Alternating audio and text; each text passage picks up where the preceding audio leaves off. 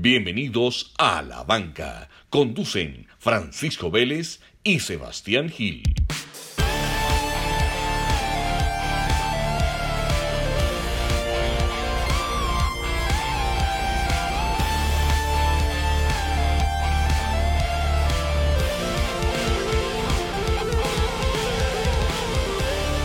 Sebas, ¿cómo vamos?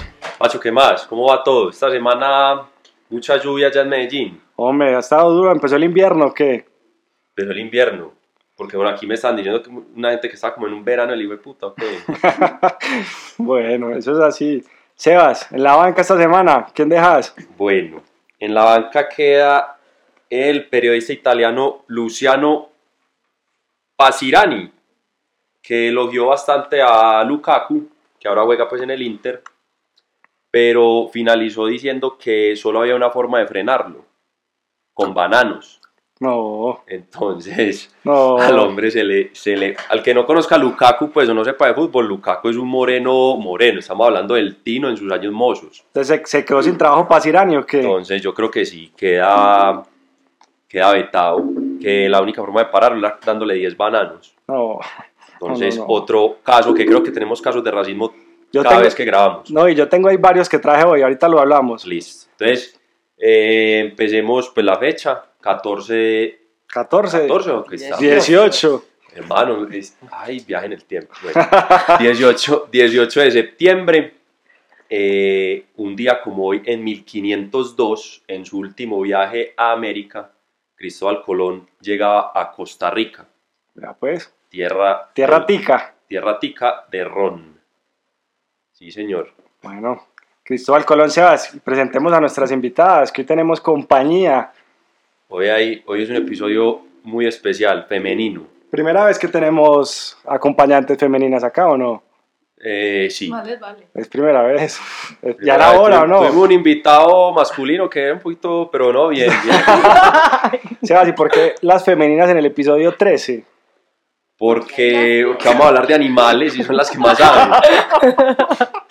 Pero no, que se presenten ellas. Bueno, estamos, estaba María Adelaida Ospina, eh, copropietaria de la escuela ecuestre Aras Potreritos en La Unión, Antioquia. Sí, Terre- eh, terre- es que terreno, territorio eh, de ciclistas para los afiebrados a la bici. Saben pues que La Unión es un puertico de 7 kilómetros. Eh, a mano izquierda, ¿qué, más o me- ¿a qué altura más o menos? No, dos, pero dos kilómetros, Yo tres soy kilómetros. justo entre la ceja y la unión.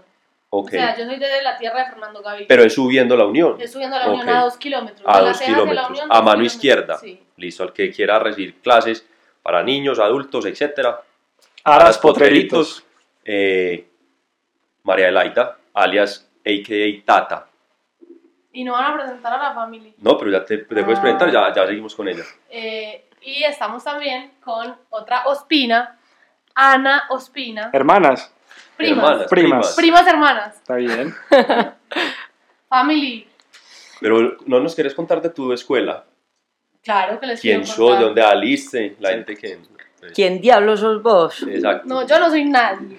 Yo soy, María Adelaida Ospina, eh, copropietaria, como dijo Gilipollo. ¿Te puedo decir Gilipollo? Sí, claro. Ah, bueno. Nuevo apodo. Ah, bueno, listo. Y el chico. ¿Y a vos te puedo decir Manis? Hombre, Ah, bueno, listo. Eh, vivo allá, trabajo allá, soy profesora de equitación, entreno caballos. eh, nuestra modalidad, nuestra especialidad es el salto, pero damos clases de aprender a montar a caballo. Por ejemplo, Manis, vos que estás que yo ahí que le en tengo miedito. Exactamente, puedes ir a quitar eso- esos miedos. Y traje conmigo en mi morral a Ana Ospina, que ha sido una compañera de aventuras a caballo, muchas. Hemos ido a, a partes muy buenas a caballo y hemos filosofado bastante de la vida a caballo y, y la traje porque es otro complemento femenino buenísimo para hablar de, de los caballos. Si es que vamos a hablar de, de caballos acá o de, o de qué animales vamos a hablar. Vamos a ver. todo Porque tipo ella también sabe de todo. Vamos a ver. También sabe todo. para contextualizar a la gente, de pronto, de pronto es un poco de, de temor escénico, María Adelaida, porque esto es de deporte y vida, ¿cierto? Como dice, como dice pues el el eslogan de nuestro podcast, vamos a contar un poco de, de Tata. Ella no, no quiere despegar, yo la, yo la arranco. Vos la soltás, dale, dale. Tata hasta hace poco era empleada, era una oprimida más del sistema, decidió renunciar y se dedicó a lo que más le apasionaba en la vida, que eran estos cuadrúpedos animalillos. Muy bonita historia. Eh, entonces, eh, con su hermano, tienen esta escuela, que ya dijimos pues los detalles, eh, capacidad más o menos en este momento tiene que 20, 20 caballos. Eh, si usted tiene su caballo también lo puede llevar, allá se lo cuidan, le hacen toda la vaina, tal. Si usted no tiene caballo, ellos le ayudan a conseguir.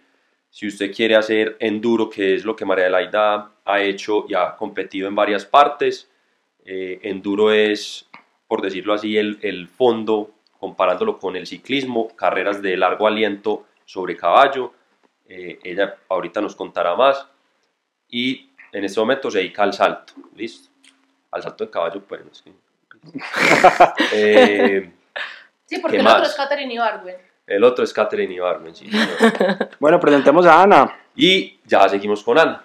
Ana, aparte de que te vas a lanzar al consejo, No digamos, no retiro, digamos por qué partido. que no vamos a, eso es lo único que hablaremos de política en Futura este episodio. concejal. ¿Qué más quieres contar tuyo? Bueno, no, entonces yo, pues en algún momento espero renunciar al sistema como hizo aquí María Adela también y dedicarme a los caballos.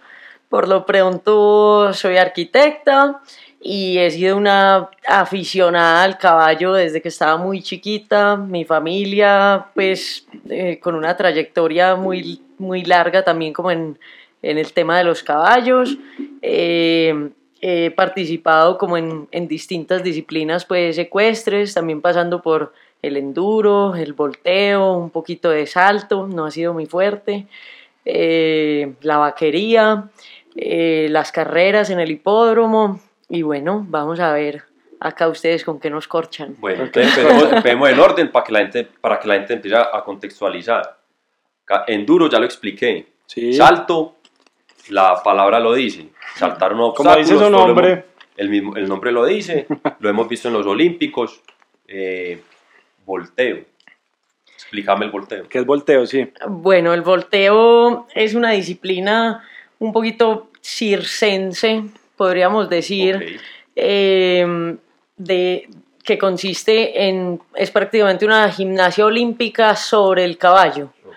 Eh, tanto María como yo pues hemos tenido la oportunidad de, de practicarlo e incluso pues una historia muy bonita porque ha sido en la misma escuela y con la misma profesora, aunque en épocas diferentes, no coincidimos allá. Hubiera sido pues muy chévere. Creo que Angélica nos hubiera echado. Hubiéramos recibido varios gustazos andado fuertemente con la fusta. Yo tengo acá un dato. Ana llegó a este podcast con una enciclopedia, pero la berraca. Pero los datos que está diciendo lo está diciendo de memoria, me consta. Muy bien. O sea que va bien. O sea que no la van a editar. No Listo. se sabe, puede que la consulte Entonces, ahorita. ¿qué- entonces el- en el volteo, ¿qué pasa? Listo, me monto al caballo. Bueno, el volteo, Ah. realmente hay una persona que está en tierra torneando el caballo, o sea, haciéndolo, Sí. sea Voltear, caminar, trotar voltear. galopar en círculos, Listo. exactamente. Muy bien. Y, y bueno, tú te acercas al caballo, realmente se hace también como en, en equipos o en grupos, varias o, o tres volteadores se acercan al caballo, se suben al galope, se paran sobre el lomo del caballo, hacen distintas maromas, por Piruetas, decirlo de alguna manera, sí. piruetas, eh, Y eso se califica. Claro. y eso se califica eh, por la, eh, no sé, delicadeza en la ejecución de los movimientos del volteador y también pues por, por el comportamiento, la constancia y la mansedumbre del Y caballo la y, dificultad. dificultad. el de- grado de dificultad de las piruetas. Es como la gimnasia olímpica. Es una ese gimnasia olímpica a caballo. Ahora bien, vaquería. La vaquería también, esa sí la hemos visto mucho. Aquí sí entramos en la ignorancia. Hemos visto que voltean en unos barriles. Carrera el de o- barriles. sí. El otro que enlazan el, el Sí, arrest, toda la vaina. ¿Qué es eso? ¿Qué más categorías hay? ¿Qué Hay más? muchas. Ok. ¿Qué más Eh, falta? de hecho, estamos pues, a vísperas de, de los 25 años de la vaquería aquí en Antioquia, Sí. que la ha patrocinado pues todo este tiempo la talabartería de Guillermo Londoño, entre otros, y estamos próximos a celebrar el, el, el próximo festival de vaquería, pues para, para celebrar precisamente esos 25 años ¿Y de la vaquería, del concurso de vaquería aquí en el país. Eh, de pronto les quedo debiendo La exactamente. corchada. La corchada del episodio. Muy temprano, No, muy temprano. No, había enciclopedia que dijera eso. No, no, pero mientras vamos a, mientras vamos a hablar, Pero es que, No, no, pero es que estuve con, con Fátima Londoño, que es una jineta competidora de, de vaquería, ahorita el fin de semana, y me contó pues que estaban como a vísperas de, de esa celebración. Muy chévere invitar a la gente para que vaya, vea, conozca y se instruiga en la vaquería. Bueno, yo tengo una pregunta. Yo no conozco mucho del tema ecuestre, pero no sé si ustedes en algún momento vieron el cabezazo de Zidane en el Mundial. ¿Sí o no? Épico, como diría un amigo mío. Épico. Épico. ¿Cuál es el equivalente al cabezazo de Zidane en la hípica?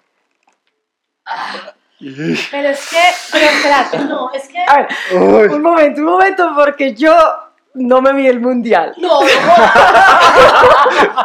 Cosas que pasan en pero la banca. dicho. Family, pero ni siquiera fue en el Mundial en 2018. No, no, ninguno. Yo pues del fútbol no sé, sino que hay unos muchachos que corren detrás ¿Cuántos de un balón. muchachos? ¿Cuántos? Mm, Varios, bastante. varios. Ey, no, le están tirando muy duro en la Pero yo, corchada. pero yo sí quiero, porque es que el cabezazo de Zidane, pues y si me estoy alargando y me estoy poniendo muy filosófica, me paran, pues. Mm, pues dale, que dale. este programa va a durar más porque somos Vamos a ver cuánto va a durar. No, no, Bueno, eh, es que el cabezazo de Zidane tiene varias implicaciones tesas, o sea, si lo estás diciendo por, como por, entre comillas, y, y que no fue así la guachada de darle un cabezazo a otro en la final de un mundial y que te echen, o por el acto de gallardía, es que a mí me pareció muy bacano ese cabezazo. Sí, tú eres pro cabezazo. Sí, es que, fue pucha, entonces es muy difícil. ¿En qué sentido lo estás diciendo? Como ha habido Mm. una guachada así... WhatsApp más la gallardía de Zidane, las dos. Bueno, en estos días ustedes Pero sé, se han bajado en una carrera dos jinetes ya darse trompadas o, o, o van corriendo O le ahí uno caballo. y le dan la Pero- cabeza pero al otro. pues, en es la- que puede en. Todas las anteriores Sí, con en las seguridad. carreras de caballos Por pasa eso. En las carreras de caballos. llevamos dos minutos y no, y no le había Fustazo, está. patada en el pasa es que- estribo. Ahí está, Exactamente. Pero por ejemplo en el salto pasa, pero, pero más hipócritamente. Pasa como el, el tenista que hablaban ustedes que se fue para el baño a quebrar Sí. las raquetas. Pasa ok. de esa manera, ¿cierto? Eh, y me parece que la guachada más grande que se puede cometer es contra el caballo más que contra Que un contra otro. exacto. Entonces, esas sí, sí pasan. Listo, Y y, he, contra, visto, y he visto gente que le pega patadas al caballo desde el piso y eso pues es y contra el caballo ahorita las vamos a sacar todas porque de eso sí hay mucho. Eh, Pacho, antes de que sigamos con el mundo épico de la hípica, eh, vamos, a- tiremos como titulares de la semana. Titulares. Eh, lo más relevante para mí esta semana fue el récord mundial de Kipsang de Comoror de 58.01 en 21 kilómetros. Una locura, ¿no? Una locura, sí, casi 23 kilómetros por hora en la media maratón de Copenhagen. A eso corre un caballo en enduro. ¿A eso corre un caballo? Bueno, Copenhagen, ahorita hablamos de Copenhagen. Yo le mandé, yo estuve allá y le mandé de los establos de la reina, le mandé fotos a María Elaida. Eh, seguramente le dije, Tata, mira qué bacano. Y seguramente su respuesta fue, bacano no es con B, es con B. ella no le importa lo que uno le mande. Ella solo Era más de, más de un ser humano despreciable. Una basura. Sebas, ¿qué más? o sea, yo, yo en el otro lado del mundo y ella corriendo, pero bueno. Se retira Orlando Duque. ¿Por qué se retira Orlando? Hombre? Orlando Duque, el Hombre. profesor de nosotros de. No, hombre, El clavadista, clavadista. el clavadista, no, te por molestar. ¿Por qué se retira hombre Orlando? No, hermano, muchos años saltando. ¿Ya se cansó o qué? Sí, no sé, deporte es duro, mucho impacto. Eso, eso para la articulación es duro. Caer al agua a esa velocidad. No, pues claro. Los manes casi que llegan a velocidad terminal y el impacto con el agua es casi quedarse contra el, contra el piso, pues eso es, eso es duro, eso es duro. Se nos retira, listo. ¿Qué más? ¿Qué más pasó esta semana, Sebas? Bueno, hay una norma en el fútbol paraguayo que está obligando a los equipos a alinear un sub, un sub 19, Como lo hubo en. Colombia. igual que en Colombia. Eh, en Olimpia está Eric López, de 17 años, lleva tres partidos, tres goles. Fenómeno. Yo a los 17 años, pues, Chupadas paleta, como dijiste por allá. paleta. No, pues, imagínate. Bueno, eh, Champions. Champions, ganó, Empezó, casi que no, ay, Dios mío. ganó el PSG, le ganó al Real Madrid 3-0. Dos goles de Di María. La norma, por ahí vi un tweet muy bacano, que solo hay tres cosas seguras en la vida. Dale. Pagar impuestos, la muerte y la ley del, ex, del exjugador. Eso es cierto. Exjugador de un equipo te marca en contra siempre y María hizo doblete hoy. Dejó así a cabezón. Cabeza. Eh, el dato curioso de la jornada de la Champions. Dale. Erling, Erling Haaland de Noruega. ¿Erling qué? ¿Erling qué? Haaland de Noruega con un puntico arriba en la A. Sabrá, sabrá María Elaida para qué es eso. Porque no hablo noruego. Ah, ok. Es el primer jugador en toda la historia de la Champions League que logra un hat-trick en el primer tiempo. En el primer tiempo, en su partido de debut. Listo, en la Champions. Hemos tenido otros que han hecho hat-trick en su debut. ¿Qué es un hat-trick? Son tres goles en un mismo partido. En esa lista tenemos jugadores como Van Basten, Rooney, No, muchos, no. la quinta, Sí. no, no, no, no, no. Cristiano Ronaldo. No, no, no. La quinta, no. En su debut en Ah, Champions. League. Debut en Champions. La quinta es Grafite de Brasil. Brahimi, ese man es de esa banderita de dónde? De donde ¿Qué es- bandera? De donde es Zidane, Al- Algeria. Y Haaland. No dije uno porque lo quise dejar de último. En ¿Quién? 1997, nuestro animal, el Tino Asprilla, También. debutaba en Champions con un hat-trick, tres goles al Barcelona. Y eso fue un día como hoy, ¿no? El, Tino publicó eso No, no, no, no. semana. Lo está volviendo a poner de moda precisamente por Ah, esto, bueno. porque es que la lista solo son 1, 2, 3, 4, 5, 6, 7, 8 jugadores en la historia han debutado con un hat-trick en Champions. Y el Tino Está ahí. eh, entra en ella. Y ese hat-trick cuenta en la historia que la noche anterior lo había llamado una modelo, lo había llamado una modelo, Sí, él estuvo de rumba toda la noche. estuve rumba toda la noche y dijo, yo voy a llegar en Guayabao y el profe me va a ver en Guayabao y va a decir, no, no jugues, pues. Y él, y él dice que el entrenador de pura pica dijo, vas a jugar así, no me importa Así como cómo estás. estés, así como estás, jugás. Y le metió tres al Barcelona. Está pintado el Tino, ¿no? Para que después digan que, que uno no puede beber haciendo deporte. A beber. A ver, Para que después digan que el guayabo es malo. El Guayabo no es malo. es un. Falcao jugó hoy. Falcao jugó hoy. y quedaron 0-0. Qué buena pregunta.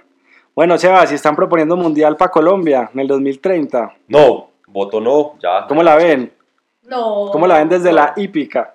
No, muy complicado. ¿Vos qué opinas? Yo muy desentendida del mundial, es que ese no es mi campo, pues háblenme de, de- de caminos, de herraduras, de... Pero, ¿vos sabes De carretera destapada. Hay, un- hay una modalidad que se llama herradura. Herradura. ¿Has jugado herradura? Pero venga, lo más parecido, pero con, a ver, vamos poniéndole pues ahora al podcast, pues las cosas rápido. A ver. Lo más parecido al fútbol en caballo es que El polo. El polo total. pues. A ver, ¿en qué consiste el polo? El polo. Ahí Tata, has jugado polo, pero has jugado Sí, polo he alguna vez en tu intentado, vida? eso es muy difícil, eso es muy difícil además porque usted coordinar, que va a la velocidad de, pues, a la que va el caballo galopando y fuera de eso le tenés que pegar a una pelota que se llama bocha con un taco, ¿Y cuánto pesa ese taco? Ese taco de eso pesar, pesa, ¿no? eso pesa Sí. mucho. Entonces un día, una vez, y esto, esto ha sido lo que más me ha dolido en la vida, yo dije hasta aquí, eso salimos heridos todos esa vez.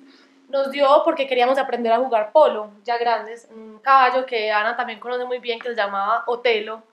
Uy, buen Pero, nombre. pero vení, pero pegándole a una naranja, ¿o en qué están No, tuvimos que aprender a jugar polo, entonces nos fuimos con, con los de con los de el club, un club, a jugar polo.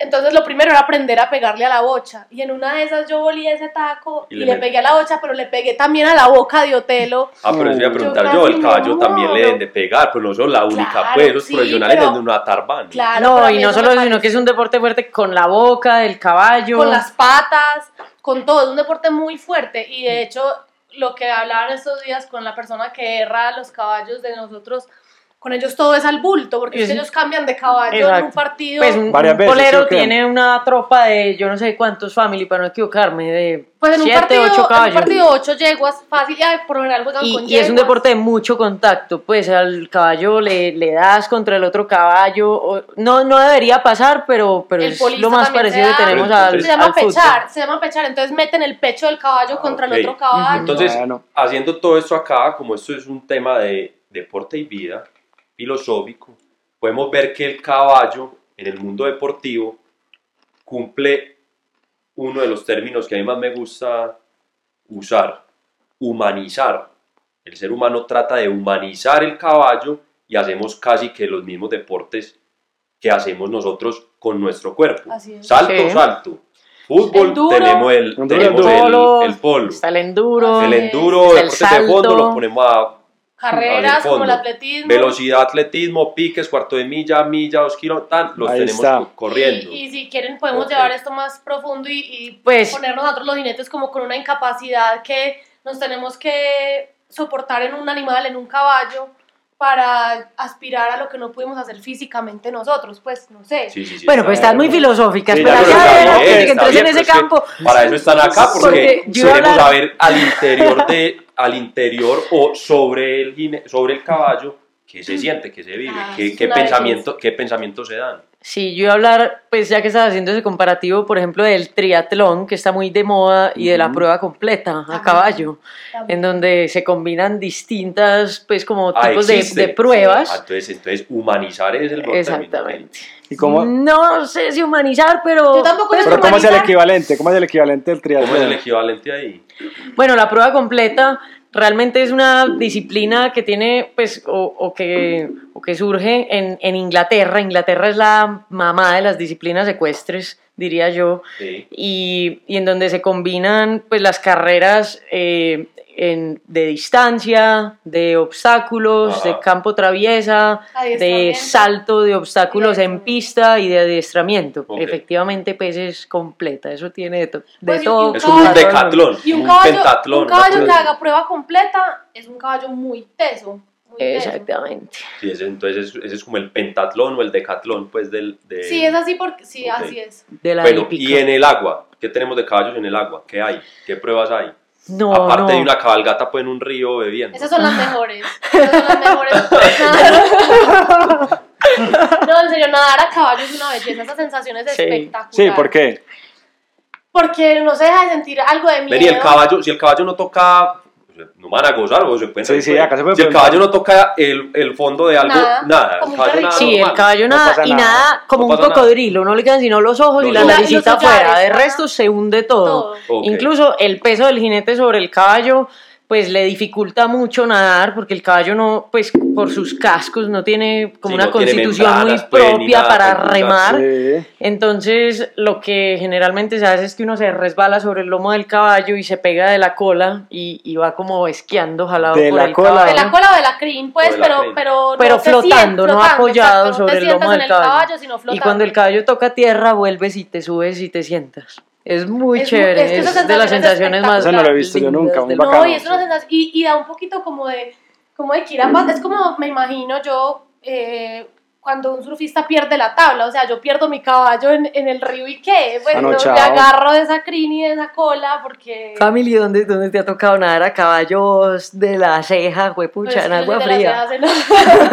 y en el retiro que agua fría también, como un berraco. Sí, No, Puerto de Río. Eh, ¿Sabes dónde? Puerto Escondido. sí. Puerto Escondido es una tierra en Córdoba muy bonita y un tío mío tenía finca allá y el río desembocaba con el- en el mar, Sí, en, en la boca del río Canalete y eso era sí, sí, espectacular. sí, es muy propio como de tierra caliente y de embalses y de, de pronto de, de la ganadería. Pues digamos, mi papá es criador de búfalos en la tierra de la Mojana, que son tierras bajas, inundables. El búfalo es búfalo de agua, pues este programa es de caballos, no de búfalos, pero... Pero, de animales, de animales. de animales. De expertas en animales. Si venimos quiere- hablar de animales. Si se quiere desquitar de algún animal por ahí, dígale. Ahorita me desquito entonces.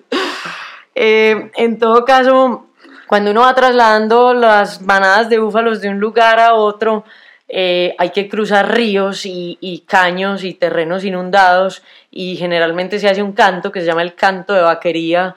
Eh, no se los voy a hacer en este No, no, no, programa. no, no, no, vamos a ir sin que lo haga, pues. Yo también quiero oír el canto. Entonces va uno o dos jinetes adelante que toman como la guía del ganado, van a- cantando y se tiran adelante a cruzar los ríos para que el ganado los siga. Ajá. Y pues a mí me ha tocado cruzar nadando el San Jorge, por ejemplo, que es una cosa grande y miedosa. Pues que Y, y bueno, y otros de pronto no tan grandes, pero, pero sí es una sensación pues muy bonita el nado a caballo. Qué buena anécdota. Bueno, Sebas, ¿qué más tenés ahí? No, entonces ya entramos, ya entramos en, en el tema actualidad, que obviamente pues hay, hay mucho y pues desde lo que ya saben nos irán complementando y nos irán contando. Eh, yo quiero arrancar con lo más básico, arranquemos con el tema geográfico. Países más ecuestres del mundo. A ver, Tenemos sale la enciclopedia. yo tengo acá como un orden, yo tengo como un orden de más antiguos a lo que a las nuevas tendencias. Pero espérate, ¿pusiste, pues hablas de ecuestre, como ecuestre con caballos o de alguna disciplina en específico? No, de actualidad, carreras, eh, economía. Ok. Pues eh, en donde actualidad- haya, donde haya no invversión. Yo pues, me- y me puedo equivocar, pero de una Historia, de por las- Inglaterra, Exacto. Pues como la mamá del Sí, deporte ecuestre. Y, y bueno, y ahorita y de pronto un poquito más reciente en la historia, Argentina, completamente. Yo tengo de los a la par de Inglaterra hasta Irlanda. Irlanda. Señor. Irlanda. Sí, sí. Inglaterra e Irlanda son como los dos más antiguos en todo el tema Irlanda es de. un país súper de caballos. De unos jinetes buenos. Luego viene como más caballos, no tanto de carrera, sino para uso vario. Si ustedes quieren profundizar, me explican este tipo de caballos que A ver, los ¿a qué veo te mucho, por refieres ejemplo, con uso vario? los veo mucho, por ejemplo, en toros o, o en Ah, bueno, exposiciones. sí, España, Portugal, el Portugal, rejoneo, Marruecos, es que Francia, Alemania. Italia, todos esos países pues europeos. Y ahora los que más billete tienen, el Medio Oriente, Lo que pasa es que no se les olvide que el, la- el caballo árabe caballo árabe. es, yo creo que la raza más, pues ahora no tanto, pero es la raza más pura y la de las más antiguas del mundo. Entonces el. Medio Oriente, no, ahora que tienen mucha plata y están comprando todos los caballos al precio que ellos ponen, pero pues son los papás de la raza árabe. A ver, y no solo eso, sino que sin sacar la enciclopedia, lo que me acuerdo. Que Y es que, eh, a ver, los árabes han tenido, han tenido todos un, un tema, es que el, el caballo árabe está absolutamente ligado a su religión Ujú. y que son países pues muy, muy religiosos realmente. Y, y si, nos podemos, si nos ponemos a ahondar como en la historia de- del caballo árabe, eh, hay, hay pues leyendas y hay historias muy bonitas, como por ejemplo eh, que Alá, Alá tomó un puñado de viento del sur y soplando sobre él creó al caballo árabe y, le dijo, la virtud llevarás prendida al mechón de tu frente, serás tan veloz en el ataque como en la retirada y te he dado el poder de volar sin alas. Y Alá se situó al, situó al caballo una vez creado en un valle pues hermoso como entre el Tigris y el Éufrates y se sentó a verlo una tarde galopar y saltar y dijo pues qué es esta criatura tan hermosa, qué es esto tan lindo, yo tengo que crear alguien para que cuide del caballo. Y solamente para cuidar del caballo creó al hombre. Pues es, es una cosa muy distinta a la concepción, que- concepción, que, nosotros tenemos aquí del caballo. Estamos acá porque primero vinieron los caballos. Yo, la verdad, yo lloré un poquito ahí con esa historia. Bacano, bacano. Sí, y les traje está- varias para llorar, chévere, pues Sí, sí, pero Bueno, entonces, entonces ligaba eso para que pongamos a los, a los oyentes a, a buscar, eh, ¿qué, qué puedo decir? Como ¿A profundizar o qué? a profundizar qué películas, por ejemplo, hay sobre caballos. La Bueno. más, ¿cómo se llama? ¿Cómo se llama? Porque no me acuerdo que me parece a mí la más bacana. eh, Caballo de guerra, creo que se llama. Esa es la más Pero-. Caballo de guerra es una muy bonita, pero Pero, va, pero, Pero a ver, pero ¿qué sí, más? Hollywood, es que no, no, no le metamos a esto, pues, Sí, el sí, tema sí, aquí hipster, pues, hollywoodense. no, hollywoodense, Pero- pero, es muy bueno. ¿Cuál no, otra? pero está, por ejemplo, el susurrador de caballos, que es una historia muy Para mí- bonita. está la historia mí- de secretariat, La Secretariat, que es es- hecha por Disney y les quedó Esa es espectacular. muy buena. Pero yo iba a decir esa, el eh, The Horse Whisperer, el hombre que habla con los caballos, que es de Robert Redford. Además que los paisajes de esa película Son son, hermosos. espectaculares, pero esa película a mí eh, personalmente me marcó. Bueno, hay algo que quiero aclarar de las películas de caballos. Bueno, Black Beauty también es divina. Ay, es, yo me la intenté ver 10 veces y No. pude terminar. Y Pues todas me hacen llorar impresionante, pero hay algo que quiero aclarar de, de pues, o, o decir nosotros, los jinetes, siempre nos pasa algo con las películas de caballos y es que nos hacen pasar vergüenzas ajenas. ¿Por Porque qué? por lo general el actor va mal montado, Sí, con los no, pies ¿en serio? metidos en el bien No, pero eso, eso tata. Entonces, A entonces ver. por No, eso no, es no, pero eso es falta asesoría en la película. Sí, pues, porque por ejemplo, No, y hay de todo, si no nos tiremos en vemos- todas. Sí, pues. pero por Sí. ejemplo, el susurrador de caballos, Robert Redford, es súper aficionado a los caballos. Sí, y a la etología Sí, y al idioma y del se hizo caballo. una super- pues, véanla, no es cualquier cosa. Pero eso Sí, pero pasa, pero a ver, yo creo que uno cuando vea cine tiene, yo, yo soy muy aficionado a la ciencia y cuando uno va a cine uno tiene que saber que eso, que eso pasa. Por ejemplo, este Neil deGrasse Tyson, eh, que me gusta tanto a mí, que es el astrofísico, llama un día a James Cameron y le dice, hey, Titanic te quedó mal hecho. y el man, ¿cómo así que me quedó mal hecho Titanic? ¿Por Yo, qué? "Sí, el, el cielo que vos mostraste en la película cuando el barco se está hundiendo, cogiste un pedazo de estrellas, claro. lo copy-paste y, y lo duplicaste al lado y lado. Ese no era el cielo del 12 de diciembre de 1940 y punta. eh, ese no era el cielo. Ahí, te, ahí al email, revisa el email que te acaba de mandar el cielo. ¿Cómo era? Sí, Y sí. el man después en los cambios y cuando relanzaron la película hizo los cambios. No, Es pues eso cierto. tiene Pero mucho eso para detalle. Es parte, cierto, mucha gente la- me- nos dice, nadie se da cuenta de eso, no sé qué, pero uno como jinete dice, ay, ¿por qué? No, Porque uno claro. se ve la película con toda la ilusión del caso. Entonces, por eso a mí me gustó tanto El susurrador de caballos, o lo- The Horse Whisperer, o El hombre que habla con los caballos, no sé cómo se llama. Ahora, veníamos hablando ahorita, cuando veníamos para acá, de una película que yo no me he visto y creo que vos tampoco, pero vamos a vernosla Ah, King of todos, que se llama King of the Wind, que es la historia, ya que estamos hablando de caballos árabes, precisamente de un caballo árabe supremamente importante en la historia, que se llama el árabe de Godolphin. Resulta que, les cuento la historia. Dale. Resumida, resumida. pero No, voy a pero tratar este, de hacer un este resumen. programa dura más porque son, las mujeres hablan más que los hombres. Como siempre. Y somos cuatro en vez de dos. Bueno, resulta que en el año 1730, el sultán de Marruecos, miren pues a dónde me remonté en la Sí, historia. Pero- Está bien, Un está día bien. como hoy, pero en Se 1730. revuelca Diana Uribe en estos Sí, sí, sí. Ay, Eh, Diana, vamos por ¿Dónde se revuelca Diana? ¿Dónde se revuelca? Porque Uy. Diana está A bien. ver, a ver, no, no, eso no nos importa en este momento.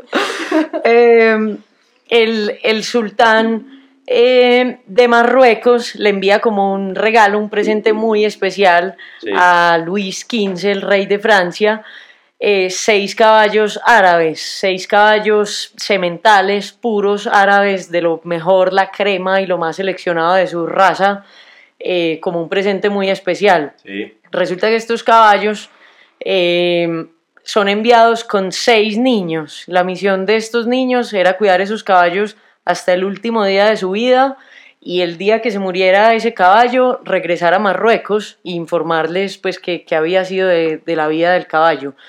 Los caballos cruzan todo el, el desierto del Sahara, caminan pues no sé cuántos Un pa- un meses sería hasta llegar a Francia. el Sahara. Hay un libro que se llama. Tuareg, así, que es una tribu del Sahara, de los, de los Tuareg. Eh, incluso una de las. Aquí, aquí tiramos datos para De todo, de todo, para Hay una quiera. referencia de Volkswagen, la camioneta de Volkswagen se Claro. llama Tuareg y viene de ahí, de, de esta tribu de, del Sahara. Para los Tuareg, lo más importante en su vida es su caballo. Sí. Yo tengo el libro en la casa, si quieren se los puedo prestar. Sí, por favor.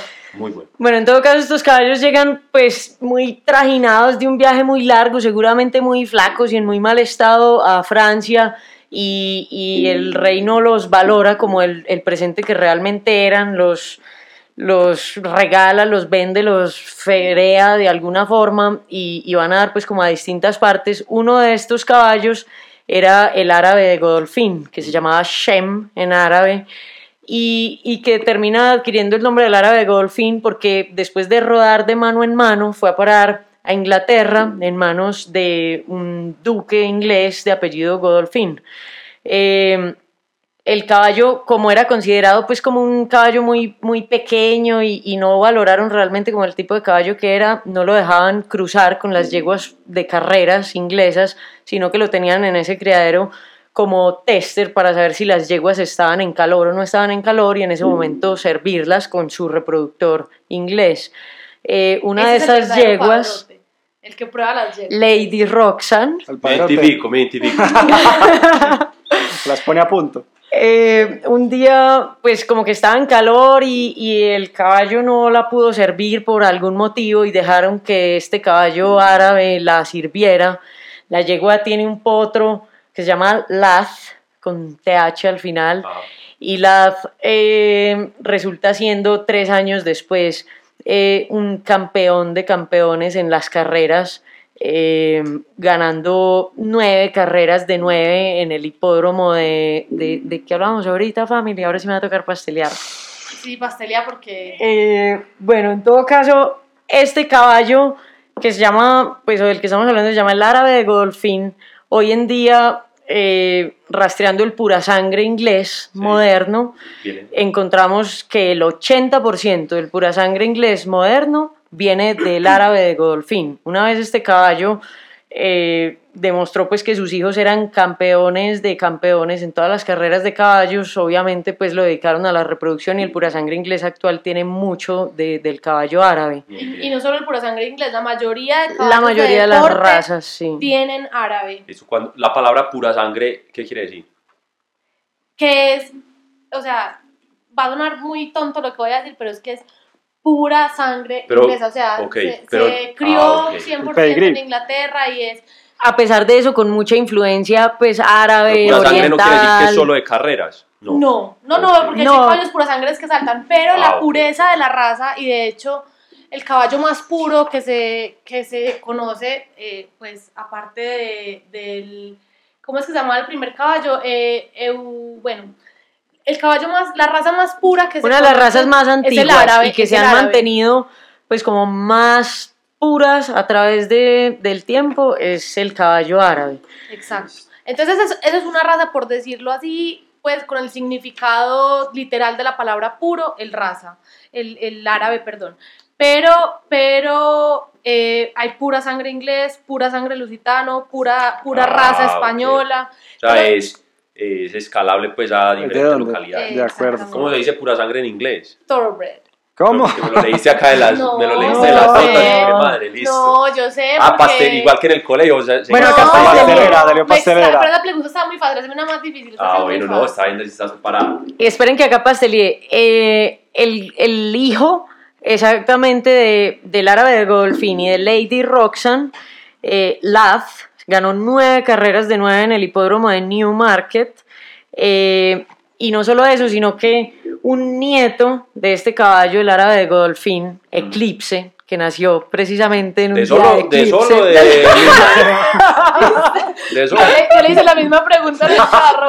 Ah, que Y yo le dije que no me hiciera esa pregunta en los micrófonos. la calidad no, la calidad no improvisa, hombre. Ahora, Eclipse, nieto precisamente de este caballo Sí. del que estamos hablando, eh, se ganó, fue un caballo invicto en las carreras. Todas las carreras que corrió en su vida las Las ganó. ganó. Era un caballo bajada, que imbatible. En su vida y en bajada, sí. En y No. Ahora sí. Ya se soltó, se soltó Se ahora sí. soltó, soltaron. Ah, es que. Bueno, ahora que estamos hablando de carreras, entonces vamos a ir rápidamente porque el tiempo apre. O sea, no, pero ¿Qué pasó? después vos te imaginas un discurso de esos, como esas historias en el Consejo del Retiro. Ave María, no, ¿Vos te imaginas ese momento? no, labia sí tiene, pues. No. No sé, pero que a mí me prohibieron hablar de eso en Estoy este que programa. mi cédula por allá en el retiro a ver si voto. Bueno, noticias, noticias de la semana en, en el mundo de las carreras. Eh, estuve en este lugar, Happy Valley, que es el hipódromo de Hong Kong. Eh, lo cerraron. No sabía. Estaban cerradas las carreras en ese momento por el tema político. Hemos visto las, las marchas. Tan, Sí. tan- Hong Kong está prendido, entonces no hay carreras de caballos en este momento en Hong Kong. Eh, en septiembre 12, ¿cuándo fue septiembre 12? Hace el lunes. Sí, pues ya sé qué. Sí, el lunes. Hombre, Cuatro Seis la semana días. pasada, Seis días. el jueves pasado. Cuatro días. Ah, bueno. Septiembre 12, el último ganador de la triple corona, que se llamaba como niñas, Justify. Justify, salió positivo Uh, para doping. Tema que otra vez, vuelvo y digo el término, humanizar. Pues, nosotros dopamos, también queremos dopar al caballo para poder ganar. No, lo peor es que el jinete también se El jinete también se iba a yo, pues, sí. ahí está, más todavía. un- un- la humanizada sobre la humanizada. Eh, es el, Justify es el treceavo caballo que gana la triple corona, pero la triple corona gringa pues, Sí. porque Y es la más popular, y es pues la, la más más, y es famosa. la más popular. Eh, yo aquí lo estoy buscando, pero si ustedes me pueden decir las tres carreras que componen la triple corona, El Derby de Kentucky, el Preakness Stake y Stakes y el Belmont Stakes. y el Belmont Traemos Stakes. una Aquí experta. Sebas. Sí, ok. Perfecto. Eh, entonces, ese es otro tema, el tema del doping en, en, este, en este mundo.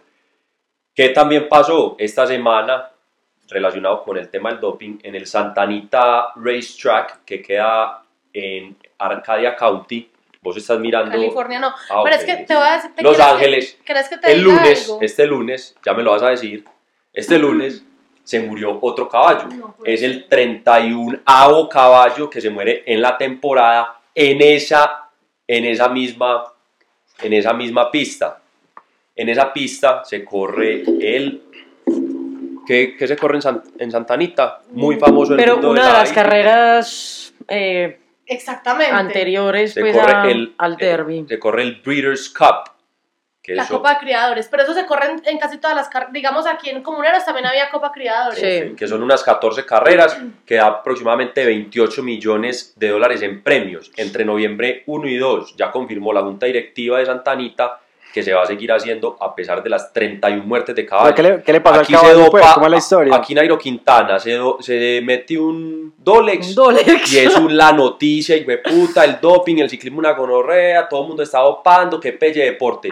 Hemos matado 31 caballos una temporada y nadie está hablando, y Pero nadie qué- está hablando de eso. Pero a Pero ver, mira- No, pero- pero a ver, a ver, a ver. ¿Qué le pasa a los pero- caballos? miren, pero espere, antes de que a- Ana ¿Dónde están los empiece- animalistas? Pues, ojo, pues que. Ana No, opina. no, no, no, no se Ana puede opina. Ana y María opinan. Opinan. A ver, opiname. No, no, Pero lo que te quiero decir-. Opina, opina. Lo que te quiero decir es que lo de la noticia del Santanita está muy relacionada con lo que decís de Justify, porque el doping de Justify fue en Santanita. Ajá. Entonces, él, Correcto. Santanita es la carrera antes, es un mes antes del Derby de Kentucky, que es la primera carrera de la Triple Corona. Sí. Eh, y además, ¿saben con qué salió positivo? Que me pareció ¿Qué? ¿Con qué? escopolamina. Ah, pues es que dicen que lo que más le a los sí. caballos es coca. Sí, Eso es lo que leí. sí pues. pero escopolamina. no ¿Y escopolamina para no, qué? no, pues estoy Exacto. diciendo pues que son como ¿Para drogas. ¿Para que haga caso? Pues, ¿o qué? ¿Para qué? Ketamina, Ketamina, ketamina mucha. mucho. Eh, y, los, y, y los dientes también. Pero bueno, eso no es tema de nosotros acá, pues. Sí. Pero lo que quiero decir es que fue en Santanita donde, donde O sea, el problema es de ese, de ese, de esa, de ese, de ese sitio. más que ese sitio, yo creo que es un tema muy político y muy de, del- de los ejecutivos del- de California de, de las carreras. O sea, vamos a poner picante aquí, Sí, vamos a hacer vetar, a hacer Respuesta vetar. política ahí. Santa Anita, para el mundo de, de la hípica, carreras de velocidad, es como la Vuelta a Colombia, es a carta abierta, un menú abierto, metan lo que quieran. Lo que Sí, quieras, lo- sí. marica, lo que de calentón. pasa- Lo que es que pues no se ha muerto ningún ciclista en la Vuelta a Colombia, ¿cierto? No, no, ya me Pero cuando empiezan las muertes de los Mm. caballos, y eso que las muertes no es lo más común, lo que es muy común, por ejemplo, son las fracturas. Por ejemplo, y pues vos que sos deportista de alto rendimiento, que si vos no tuvieras que, correrías como un animal. ¿Cómo así que si yo tuviera que? Pues, Si dolor. vos no tuvieras Ah, dolor sí, que te va dolor. persiguiendo, Sí, sí, sí. Dolor. Sí, no. Plata. pues, lo, que, lo, que se le, lo que se le quiere como anular a un caballo, con lo que se dopa a un caballo, es todo aquello que le quite el dolor, ni siquiera la resistencia, porque un caballo es demasiado resistente, pero es no, obviamente el, el cansancio, el agotamiento, pues es... Exacto, pero si a un caballo no le duele nada, se va a exigir hasta su límite, entonces ¿qué empieza a pasar? Se fractura, que eso es muy común en las carreras de caballos. No solo es muy común por, por el tema del doping, que yo no creería que es por eso que es muy- son muy comunes las fracturas, jóvenes, sino porque los caballos pura sangre deben llegar al derby de eh, tres años. de tres años. La triple corona o sea, corren caballos de tres años que son otros. Si, si el caballo eh, ya tiene cuatro años, quedó descalificado para clasificar a- al derby o a la triple corona. Mejor dicho, la carrera de un caballo, la campaña de un caballo de carreras, se da entre los dos y medio y los tres años. Si Nada. quieres llegar a ser un ¿Cuánto, campeón. cuánto vive un caballo? Son cada 30 años. Pues son caballos supremamente bichecitos que, que tienen los huesitos pues todavía muy sin cuajar Pero ahí la dan todas. y que, que en ese momento la dan toda, pero que pues realmente Ah, es no están completamente pues fortalecidos y constituidos, entonces su, su organismo es todavía un poco débil ante, Muy débil. Pues con decirles que un caballo de tres años impactos. apenas está empezando a avanzar De en el mundo del salto. Exacto, y, y en el mundo, por ejemplo, del rejoneo que ahorita hablábamos, los caballos lusitanos, que son de una maduración pues relativamente tardía, se empiezan a domar y a amansar a los cuatro años. Se supone que en las carreras a los cuatro años tu caballo ya o es campeón del derby o no hizo nada. O ya es viejo. Bueno, Tata, sin mirar mi pastel, para el 2020, ¿qué carrera nueva se viene No tengo en el ni idea. mundo? Febrero del 2020 se va a La correr corchada del programa. Sí. la la corcha corcha. del programa, se va a correr el Saudi Cup, una bolsa de 20 millones de dólares, con un primer premio que será el más alto hasta el momento en la historia, de 10 millones de dólares al primer lugar. La Ah, carrera eh, más rica de Inglaterra, para contextualizar, da apenas un millón de libras. El deporte ¿A cuánto está la liga. Estamos hablando de libras esterlinas. Eh, pareciera que el deporte pues está en declive por todas las noticias que hay de doping y los medios lo quieren hacer ver así, pero todo eso se tapa con la cantidad de dinero que se está Claro. inyectando. Contextualizamos entonces, hasta el momento la carrera que más plata daba era el Pegasus World Cup, que ¿dónde, dónde era? No sé. Florida, 7 millones al ganador. Ish. El último ganador, eh, el no, el, de- el que ganó 7 millones fue Arrogate en el 2017, ese fue el primer ganador. Y el Dubai Cup, que daba 5 millones al ganador, la primera edición fue en el 2016, lo ganó California Chrome. Y ahora va a quedar este Saudi Cup como el premio más alto en la historia para un ganador. No sé si vieron, eh, se pueden meter a Twitter, la banca dice en Twitter, puse una foto, pusimos una foto, ¿Cómo es el Twitter de la banca, hombre Sebas? arroba la banca dice, pusimos una foto de, de este donde se corre el Dubai World Cup, una foto del, ¿cómo se llama? De la, Hipódromo. Del hipódromo. Hermano, eso tiene restaurantes, piscina, Ah, no, hotel, tiene todo. museo. Esa mierda, eso es increíble la cantidad de billete que esta vaina mueve. Bueno, Sebas, arrancamos el Pero capítulo no sé hablando. dónde está el billete en este podcast, porque está todo No trajeron nada, ¿o qué? Corriendo es comida y trago. No trajeron nada. ¿Cómo así aquí dan trago? Es que estás tomando, pues. Sebas, arrancamos hablando del episodio de discriminación. Sí. Yo tengo una pregunta. En la hípica hay discriminación. Hay jockeys Sí, claro. eh, de diferentes Claro, sobre todo... Eh, diferentes Pero, razas, claro, hay discriminación, sí, ¿no? sí, hay claro. discriminación, sobre todo, por ejemplo, con los sudacas, pues. Sí, Eh, pero hay muchos hay venezolanos muy duros. Sí, muchísimo. No, y colombianos también, pero igual son duros con, con El, ellos, el- pues. Y eh, yo tenía que decir esto, mentira. Pero no sé si Sáqueselo. saben, eh, la equitación es de la equitación en, en la mayoría de sus modalidades es de los poquitos deportes o de los únicos deportes que hombres y mujeres Mixto. compiten en igualdad de condiciones. En igualdad de condiciones. Sí, de hecho, aquí mi familia tiene una historia muy bonita de su abuela, que fue de las primeras campeonas, o la primera mujer campeona nacional de salto, en 1900, ¿qué? 52. Exactamente. Con Contra- un récord de 1.80 contra militares, perdón, te interrumpo, No, pero pues para aprovechar y, y meter Claro. la anécdota, eh, compitiendo contra los militares y, y jinetes pues de, de caballería de, de Bogotá, Cali y Medellín. Ella con 17 años en su yegua amorosa. eh, Tita Fresia lo dijo bien. Tita Fresia, lo dije bien. Eh, fue campeona nacional de salto, única mujer en la competición, con 17 Qué años. bueno. Y bueno, y si bien es un deporte, eh, pues sí, mixto, o, pues que competimos en igualdad de condiciones, es extremadamente machista, muy, muy machista. ¿Ah, sí? A las mujeres nos toca probarnos el triple, o sea, Probar finura. sí, ca- empezamos de cero casi que cada vez que montamos. En cada competencia. y nos quieren, y nos quieren hacer probar finura también. Eh, Buscan darnos el caballo más difícil. eh, bueno. No, no. A nosotras no es difícil eso, familia. No le mostré miedo. Bueno, Bueno, Sebas, quiero cerrar ahí con unos casitos de discriminación en el deporte. Año 2001, había un jugador moreno, nombre Akim Omolade, que jugaba en el Treviso, sí. en Italia, en la Serie B. pues el hombre siempre que iba a los estadios, desde la tribuna le gritaban simio, negro, bueno, lo discriminaban por todo lado. Pero resulta que el Treviso, en el partido que seguía contra el Genoa, decidió salir a la cancha y todos los jugadores salieron con la cara pintada de negro. Mira, Está bien. Nivel, ¿o qué? A respaldarlo, a respaldar al hombre. buena jugada esa. Buena jugada, hombre, por si ¿Con qué pintarían? ¿Con Betún o con Sharpie? no toca Betún. Te sale muy caro. Y después el Betún, ¿cómo te lo, lo quitaron? ¿Con Barzol o qué? Un Barzol. No sé, ¿Y hombre. el Sharpie con qué? Mucha corchada, es mucha Sí, sí, sí. Es un tema técnico, pues que nos toca averiguar, pero sí. Ok. Gasolina. Barzol, Barzol quita todo. Sebas, otra historia. Plena Segunda Guerra Mundial. Los alemanes tenían ocupado el territorio en Ucrania y decidieron jugar un partido en Kiev. Entonces jugaba la selección de los soldados alemanes contra el Dinamo de Kiev, que estaba formado por obreros.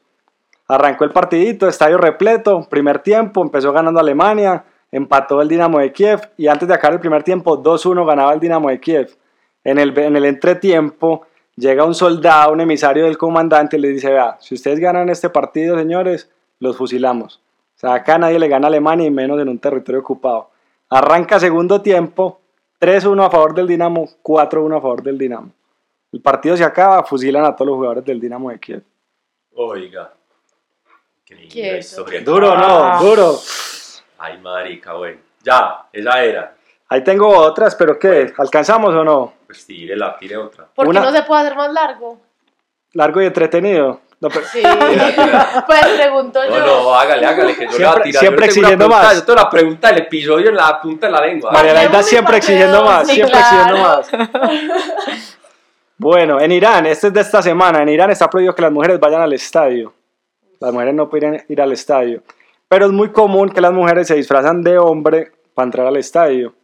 Pues resulta que hay una hincha que se llama Sahar Kabasi, la pillaron, la iban a juzgar, le iban a meter seis meses de cárcel y la vieja decidió prenderse en fuego. No. No. En Irán hay fútbol femenino. En Irán, en Irán no hay fútbol femenino, ¿no? Las Ah, mujeres no, no pueden ni siquiera entrar al estadio. Y la FIFA está amenazando que si no permiten a las mujeres entrar al estadio, las sacan de, de la FIFA. Porque recordemos que Irán estuvo en el Mundial pasado. Ey, les puedo decir algo que siempre me parece muy bueno de sus podcasts. ¿Qué? Dale.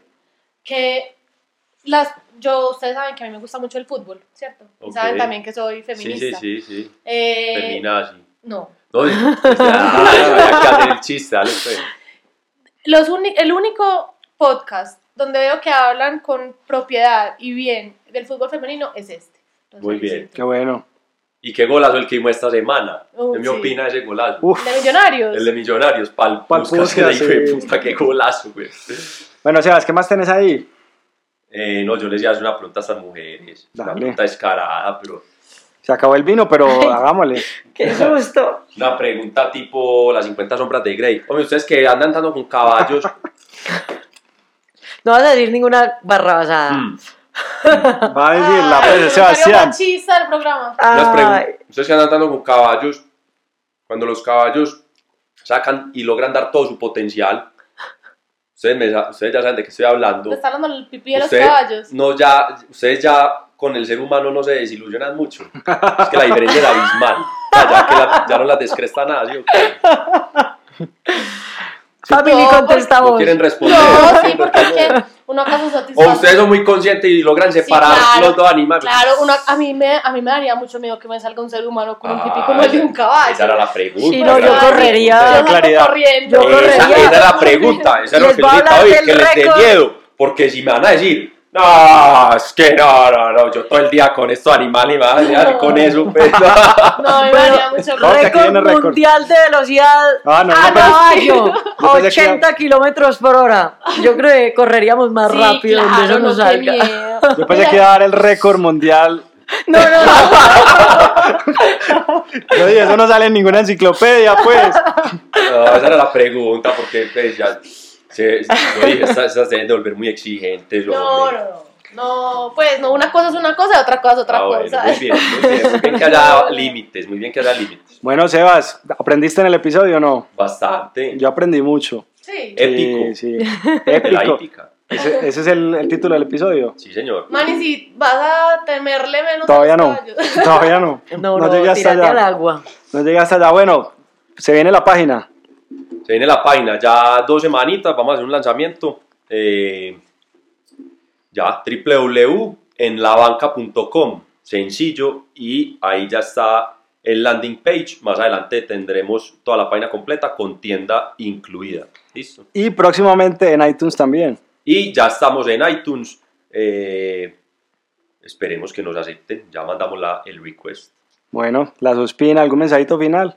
Ah, muy bueno haber estado. Las Ospina opinan. Los esperamos en Aras Potreritos, ¿sí o qué? Claro. Para que le boten el miedo los que le tienen miedo y para que disfruten los que se la quieran gozar. Muy rico. Exactamente. Señor. Y muy bueno haber estado en el podcast número 13 de En la Onda. ¿Por qué el 13? Porque Ey, ah, bueno, terminemos. Ay, ay, exactamente. Eh, en la banca, relacionémoslo con los, con los caballinis. Eh, en el mundo ecuestre hay banca, hay un director técnico dirigiendo, mirando. Es interesante, Sí. lo hemos hecho. Sí, sí. Sí, Pues Sí, el que va desde la banca también se sufre en el mundo ecuestre. Sí, claro. Sí, claro, el Sí, entrenador. y, y pues el distinto en cada disciplina, pues. Exactamente. Y también hay.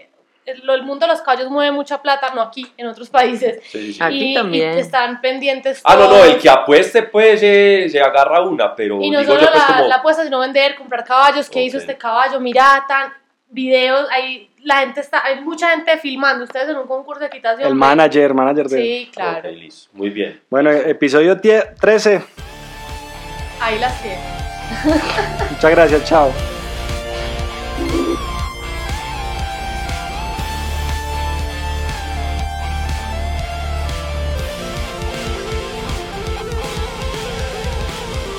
Las opiniones expresadas en este podcast son responsabilidad exclusiva de los conductores y no representan las empresas para las que trabajan.